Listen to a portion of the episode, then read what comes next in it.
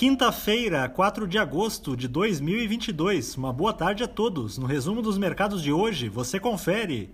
O Ibovespa terminou o dia em alta de 2,04% aos 105.892 pontos, à medida em que a maior parte dos vencimentos da curva de juros tiveram queda, diante do entendimento dos investidores de que o Copom deverá encerrar o ciclo de aperto monetário após ter aumentado ontem a taxa Selic em 0,5 ponto percentual para 13,75% ao ano.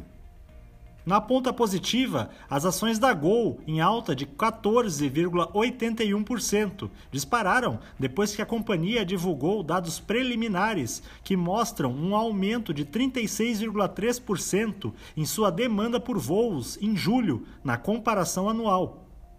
As ações da Marfrig, com ganhos de 0,53%, foram impulsionadas pela estimativa divulgada pela Conab de que as exportações de carne bovina devem crescer 15% até o final de 2022. Na ponta negativa, os papéis da PetroRio, em baixa de 1,73%, acompanharam o recuo dos preços internacionais do petróleo, após a Arábia Saudita e os Emirados Árabes Unidos declararem que estão prontos para ofertar maiores quantidades da commodity em caso de crise.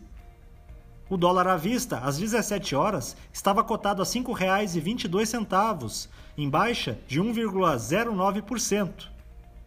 Já no exterior, as bolsas asiáticas fecharam em alta, à medida em que se estabilizou a escalada das recentes tensões geopolíticas entre China e Estados Unidos. No Japão, o índice Nikkei subiu 0,69%. Na China, o índice Xangai Composto avançou 0,80%. Os mercados na Europa encerraram, na maioria, em alta, embora a sessão tenha sido de aperto monetário no Reino Unido após a autoridade monetária do país confirmar as expectativas e elevar os juros em 0,5 ponto percentual para 1,75% ao ano. O índice Eurostock 600 teve ganho de 0,13%. As bolsas americanas terminaram de forma mista, com alguns dirigentes do Banco Central do país renovando as declarações de ontem sobre o combate à inflação. O Dow Jones caiu 0,26%, o Nasdaq teve alta de 0,41% e o S&P 500 recuou 0,08%.